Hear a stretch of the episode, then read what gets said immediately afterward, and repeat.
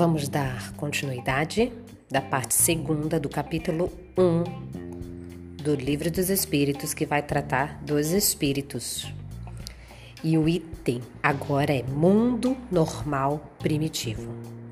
Kardec vai fazer a pergunta de número 84.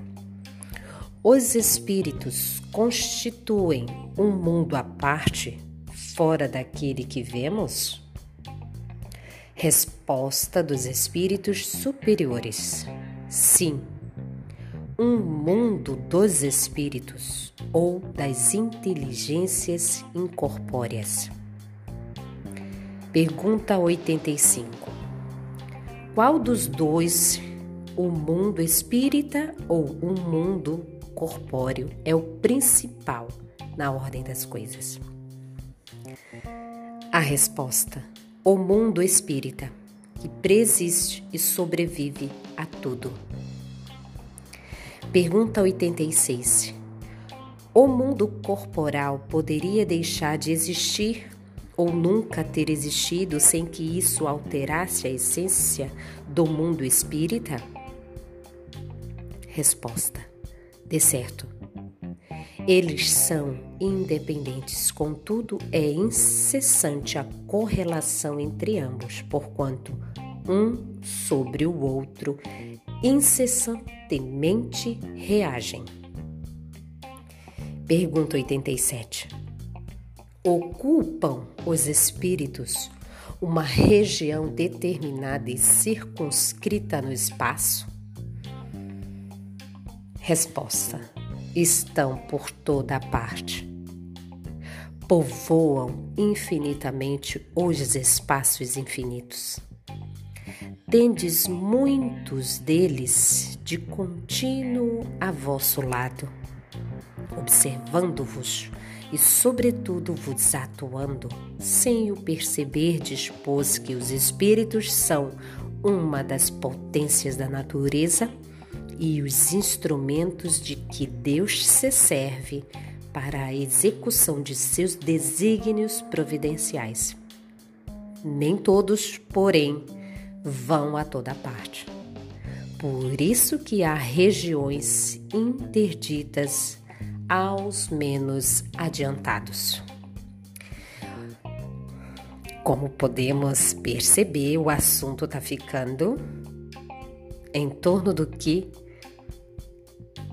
eles mesmos vieram nos propor em torno deles, do conhecimento deles. E Kardec, categoricamente, como um professor que foi discípulo de Pestalozzi, muito bem argumentativo, pergunta para eles se o mundo dos espíritos e o mundo material tem alguma particularidade que entre os laçam? E eles dizem que sim. Porque ambos reagem um sobre o outro.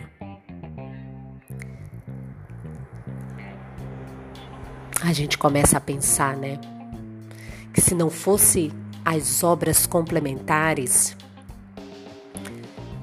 de médiums que permitem que espíritos de categoria e ética moral mais elevado entrem em contato com eles e nos tragam as obras acerca deste conhecimento de uma forma mais didática e direcionada, como as obras do Francisco Cândido Xavier, através do Espírito Emmanuel, André Luiz e inúmeros. As obras de Divaldo, através do Espírito Joana, do Manuel Filomeno de Miranda também, e inúmeros outros médiums que têm uma literatura acerca dessa relação entre o mundo dos espíritos e o mundo material. Um ótimo tema para se conversar com a família, porque se a gente observar as artes, a gente pode se perguntar: meu Deus, como aquele artista, aquele diretor de filme, aquele cantor, aquela pessoa que pintou aquele quadro tirou isso? De onde vem essa ideia? E a resposta eles dizem aqui: que os mundos se entrelaçam e que os espíritos estão ao nosso lado.